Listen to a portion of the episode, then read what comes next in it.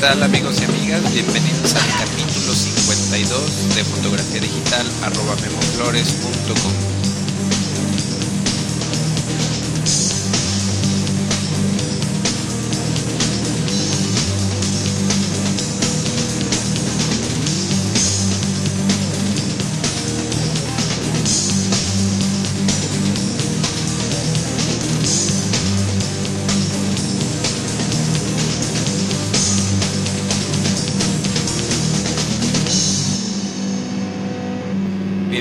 Al capítulo 52, eh, capítulo que representa el primer aniversario de este podcast eh, sobre fotografía digital.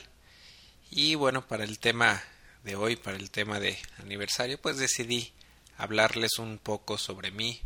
Eh, pues creo que algunos conocen ya mi trabajo, pero bueno, nunca he platicado de cómo fue que inicié en la fotografía, cómo fue que empezó mi interés, cómo aprendí a hacer fotografía.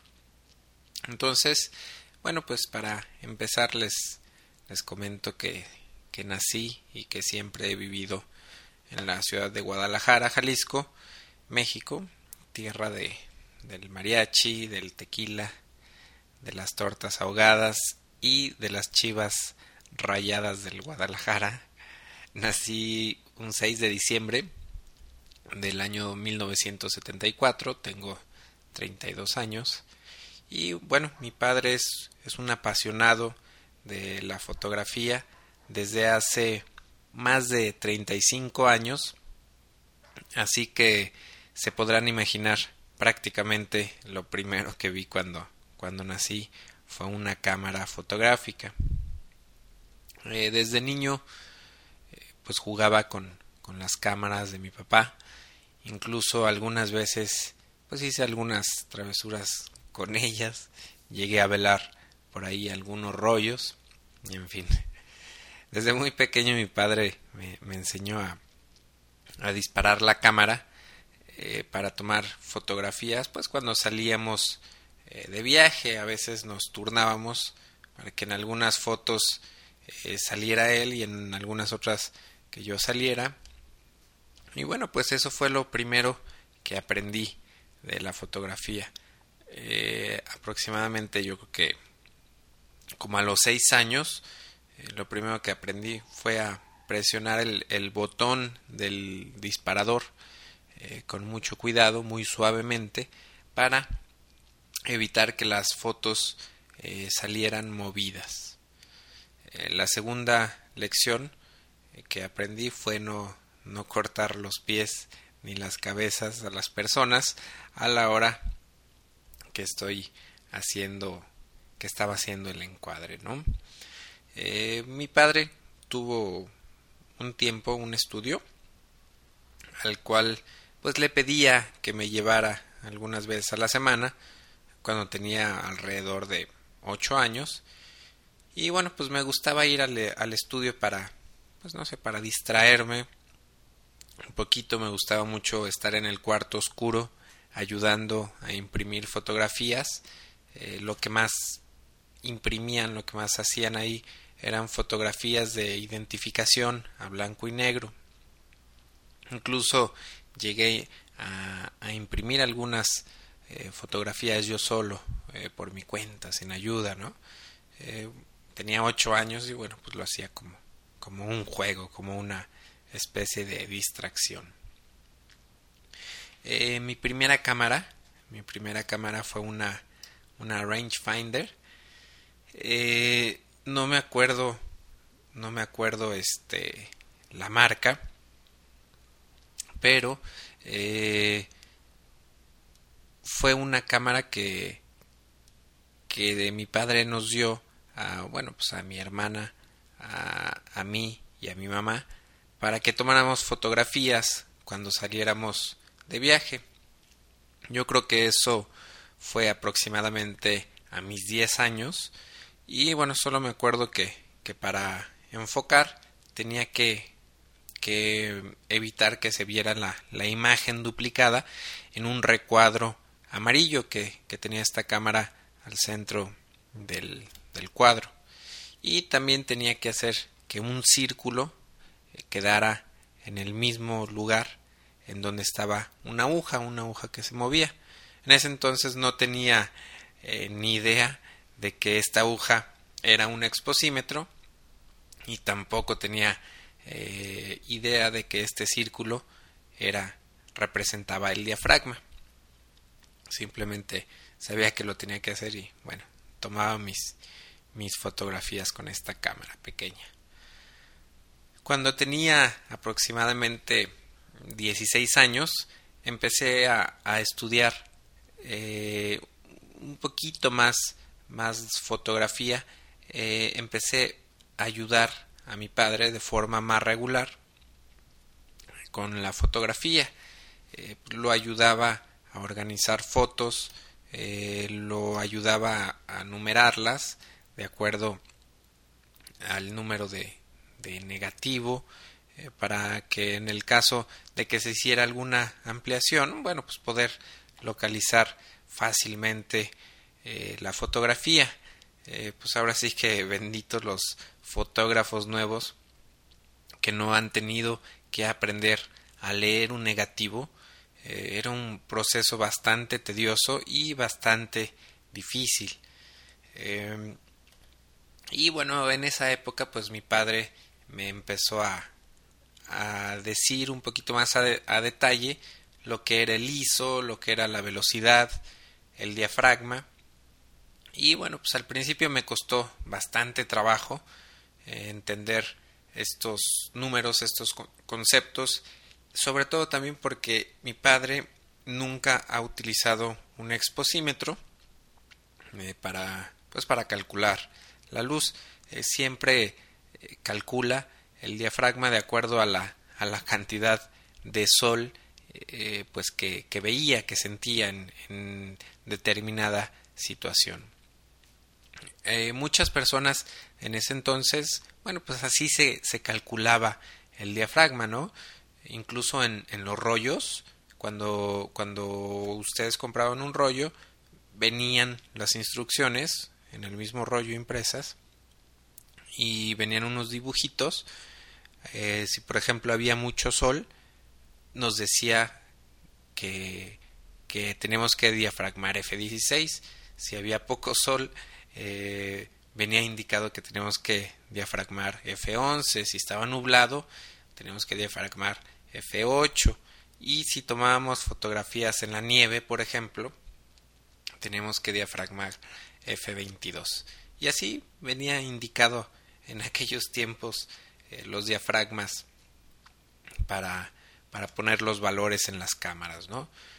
Eh, claro que si la exposición era incorrecta, bueno, pues no pasaba nada, porque la latitud de, exposición de un rollo de color, pues era bastante grande, podíamos eh, sobreexponer tres o cuatro pasos nuestra fotografía y no pasaba nada, o podíamos subexponer dos pasos y eso se corregía a la hora de hacer la impresión. Eh, para comprender un poco más los conceptos del ISO, de la velocidad y del diafragma, leí algunos libros eh, de fotografía que mi padre tenía.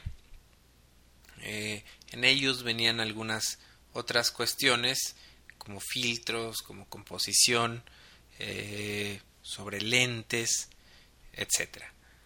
Hasta la fecha estos, estos libros los, los conservo y me han sido de, de gran utilidad para sacar información que, que, he incluido en estos podcasts.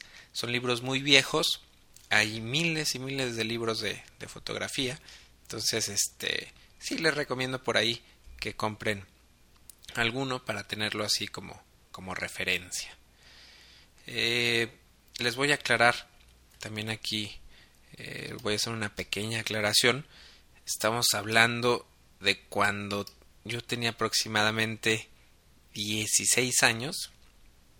En ese entonces, pues la, la verdad era que, que, no me gustaba eh, mucho la fotografía. No pensaba, jamás pensaba que algún día sería fotógrafo o que algún día iba a vivir de la fotografía.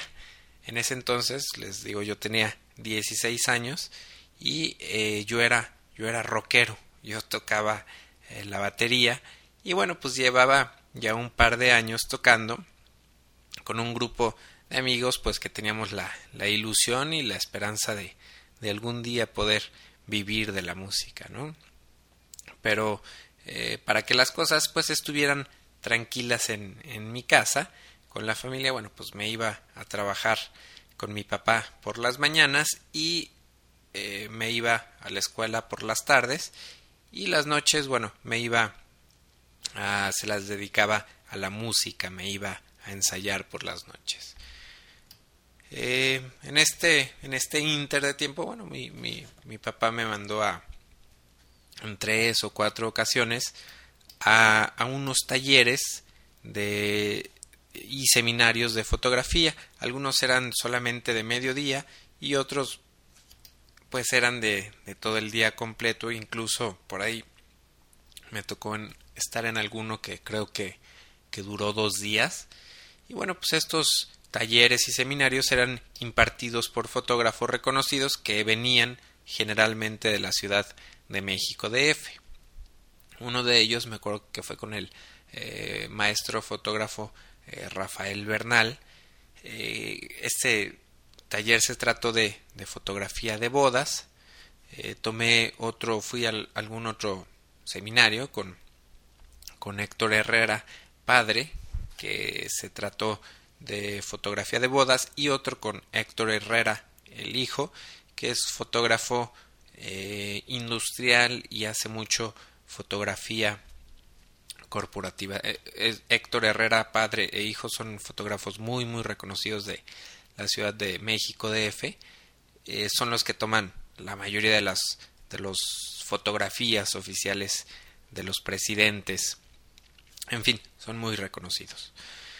Pero bueno, uno de los seminarios más importantes al que, al que asistí, la verdad es que no recuerdo quién lo impartió, solamente recuerdo que me enseñaron, pues ahora sí que que lo más importante que, que he aprendido respecto a la fotografía y es eh, aprendí a analizar cómo fue tomada una fotografía.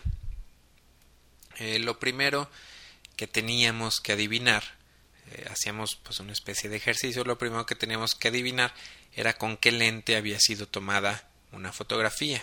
No tenía que ser el número exacto, el, el lente específico con que se vea tomada una foto, sino solamente tenemos que identificar si una foto había sido tomada con un lente gran angular, un lente normal o con un telefoto. Después eh, teníamos que calcular qué diafragma se había utilizado aproximadamente también y por último esto el diafragma obviamente lo calculábamos en base al fondo si el fondo estaba muy borroso bueno pues nos indicaba que la foto había sido tomada con un diafragma muy abierto. Y eh, por último tenemos que analizar también los ojos de las personas para ver qué fuentes de luz y de qué formas se había iluminado eh, la fotografía. Si en el ojo veíamos eh, dibujado un cuadro grande, blanco, obviamente, significaba bueno que esa foto se había eh, iluminado con una caja de luz grande. Si veíamos un punto blanco muy pequeño al centro del ojo, bueno, nos indicaba que la fotografía se había iluminado con un flash directo. Eh, les digo que este fue el curso más importante ya que empecé a ver fotos eh, que me gustaban y bueno, pues podía calcular cómo había sido tomada esa foto y bueno, pues ya después intentaba eh, copiarla o combinar varias técnicas eh, que me gustaban de diferentes fotografías. Eh, aproximadamente, bueno, no es exactamente a los 18 años me di un, un break en mi vida como, como fotógrafo y como rockero también. Y me fui a vivir seis meses a, Toronto, Canadá. Estuve trabajando en una pizzería de cocinero y bueno eh, me fui seis meses eh, para pensar qué, qué, iba a hacer con mi vida para pensar qué carrera iba a estudiar cuando cuando regresara a Guadalajara. Entonces cuando regresé a Guadalajara, pues bueno, ya estaba decidido al 100%, ya estaba seguro de lo que quería hacer con mi vida y bueno, pues había decidido ser rockero, ¿no? Entonces, eh, pues dejé por un lado el estudio, dejé también por un lado la fotografía y me dediqué de tiempo completo a ser músico. Hubo un tiempo que, que, que me fue, bueno, que nos fue al, al grupo en el que estaba, nos fue bastante bien. Firmamos un contrato con una, con una disquera nueva y grabamos nuestro disco, pero bueno, lamentablemente la, la disquera por ser nueva eh, se desintegró al poco tiempo y eh, eso ocasionó que, que, el grupo se fuera desintegrando poco a poco. Eh, de hecho, bueno, la, la, canción que, que, han escuchado en la intro y, y, al final del podcast es una de las, de las últimas grabaciones que hicimos o de las últimas grabaciones que, que hice en mi periodo como, como músico. Entonces, bueno, pues frustrado por no, por no haberme hecho rico y famoso con la música, bueno, pues decidí volver a la fotografía, pero esta vez, bueno, decidí volver más seriamente y pues ya de tiempo completo. Eh, a los 21 años aproximadamente, eh, pues ya ayudaba de tiempo completo a mi padre en la fotografía y empecé a poner en práctica algunas técnicas de iluminación que había aprendido cuando asistía eh, cuando lo asistía en sesiones eh, de fotografías. Eh, entonces, de repente, bueno, siendo yo asistente de él, empezamos a tener algunos conflictos porque yo era muy, muy técnico y él no, él era muy, muy, este, les digo que todo lo, las exposiciones y todo lo calculaba. Entonces a mí me gustaba medir la luz con un exposímetro, montar un flash externo con una sombrilla, en un tripié, hacer rebotes eh, con telas plateadas. Me acuerdo que, que compraba hielo seco y armaba mis, mis rebotes con, con telas o con, con papel aluminio. Entonces, bueno, hacía, construía bastantes accesorios y bueno, tenía un poquito ahí de, conflicto con mi padre porque eh, nunca me daba tiempo de montar el equipo que quería para, para iluminar. Y bueno, él siempre empezaba a tomar sus fotos con un flash, con un simple flash arriba de, de cámara, ¿no? Eh, otra de las cosas que no me hacía muy feliz en ese entonces era que mi papá se enfocaba mucho a, la fotografía taurina. A mi papá siempre le ha gustado mucho los toros y obviamente la fotografía taurina y también una de las principales cosas que, que hace pues son eh, fotografías de eventos sociales eh, como en bodas, 15 eh, años, etcétera, ¿no? Entonces, bueno, eso hacía que, que mis viernes y sábados pues los dedicara a trabajar en eventos y los domingos, pues bueno, me la pasaba en las corridas de toros, ¿no? Entonces, bueno, pues por eso no estaba muy, muy contento en ese entonces con, con la fotografía. Eh, una amiga de mi mamá pues se dio cuenta de que me estaba dedicando a la fotografía y me pidió que le tomara unas fotos a su hija, pero como esta amiga no se llevaba no se llevaba bien con mi padre, bueno, pues me pidió que, que no le dijera y que hiciera yo solo el trabajo. Entonces, eh, tengo la fecha y todo, el 20 de enero de, de 1996 hice mi primera sesión de, de fotografías totalmente por mi cuenta. Eh, mi modelo fue Mariana Orozco, hija de la amiga de, de mi ama. Eh, Mariana tenía en ese entonces unos 15 o 16 años y le hice un estudio de fotografías en un, en un panteón muy antiguo y, y famoso aquí en Guadalajara para tomar fotografías, se llama el Panteón de Belén. y bueno, pues hice este trabajo, ¿no? Me sentí bastante nervioso al hacer eh, las primeras fotografías por mi cuenta, pero a la vez eh, me gustó mucho la idea de poder medir la luz, manejar la luz a mi antojo, eh, me gustó mucho la idea de poder escoger los lentes, las locaciones, las poses, etcétera, ¿no? Las fotografías, la verdad es que, que le encantaron mucho a la modelo y a su mamá y me pidieron muchísimas ampliaciones.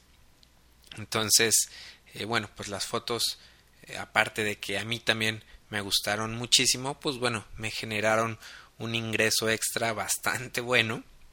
Y bueno, pues fue ahí cuando decidí que pues que era buena idea hacerme fotógrafo de tiempo completo, ¿no?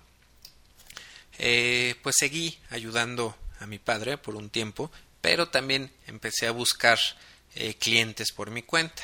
Uno, uno de los trabajos que más me ayudó fue el haber estado colaborando para, para revistas. Una de, de estas revistas eh, se llamaba la revista Female, ya, ya no existe esa revista, y, pero bueno, esta revista se enfocaba mucho al área de, de moda y de belleza, era una revista pues para mujeres, y bueno, siempre me mandaban a cubrir eh, desfiles de modas eh, y eventos relacionados, ¿no? Empecé a conocer y empecé a hacer amistad con varios diseñadores de alta costura, eh, conocí a, muchos maquillistas, empecé a conocer modelos, agencias de modelos, etcétera. Y bueno, pues poco a poco me fueron dando oportunidad eh, estas personas, estas empresas, pues de hacerles fotografías para sus negocios.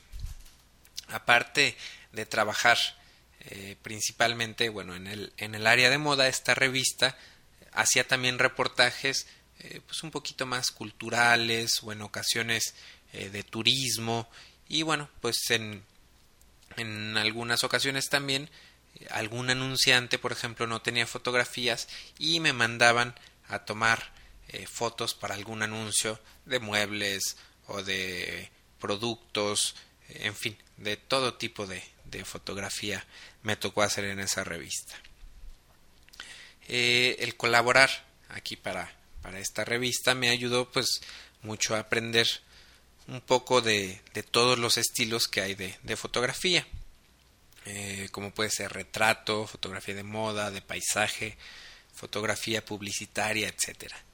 Además eh, de que toda la, la, fotografía me la pedían, eh, me pedían que la hiciera con diapositiva.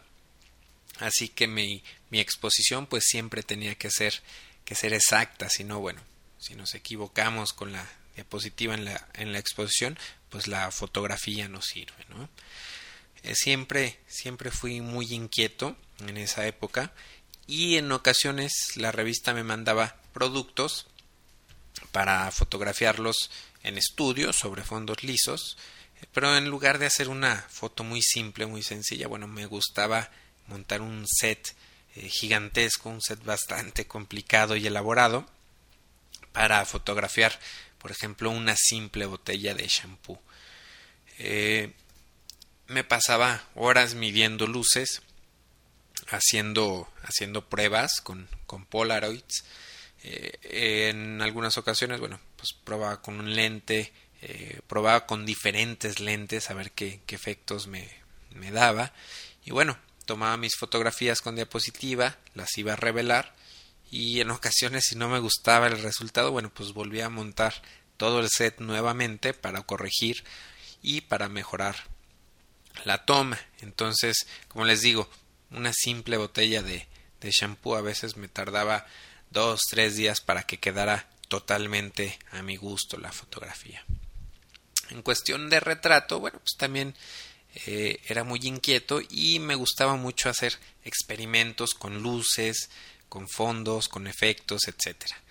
Así que siempre que una modelo me contrataba para, para hacerle alguna sesión de fotos, pues aprovechaba para experimentar con diferentes eh, fuentes de luz, con diferentes iluminaciones, encuadres, etc. Hasta la fecha, una de las cosas que más me gusta hacer en fotografía es hacer books para, para modelos o portafolios para aspirantes a modelos. Eh, creo que es una rama de la fotografía en donde hay mucho, mucho espacio para proponer y experimentar en cuestión de fotografía. Además de que bueno, esas fotos hacen que muchos clientes potenciales pues les llame la atención el estilo de, de fotografía que están viendo en los, en los portafolios y muchas veces pues me contactan para trabajar para ellos, ¿no?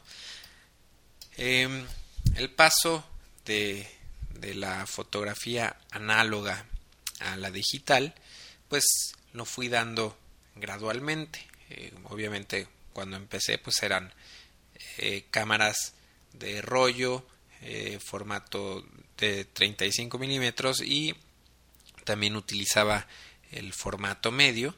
Entonces bueno pues el, la transición a lo digital lo fui dando poco a poco cuando todavía no había cámaras digitales o bueno que, que no eran tan accesibles pues empecé a, a escanear eh, impresiones de, de, mis fotografías y bueno pues empecé a retocar eh, en Photoshop. Eh, fui aprendiendo no tomé nunca clases de Photoshop simplemente eh, pues le, le hacía clic en donde en donde en todas las herramientas y bueno poco a poquito me iba dando cuenta iba descubriendo herramientas leía el manual de, de Photoshop y bueno pues ahí fui aprendiendo poco a poquito a retocar fotografías y bueno pues esto lo hacía para para retocarlas e imprimirlas eh, yo mismo en una impresora de, de inyección de tinta.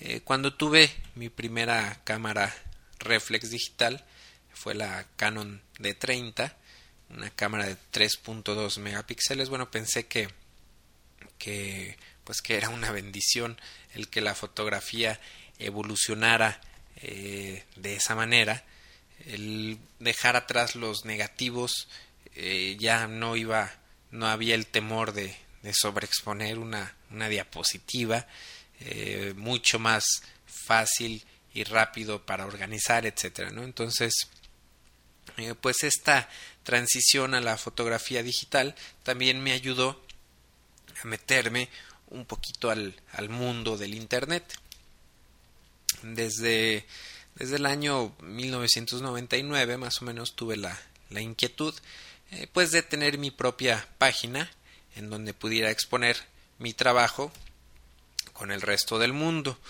Eh, aprendí a hacer mi, mi, página de la misma manera que, que aprendí Photoshop, haciendo clics aquí y allá.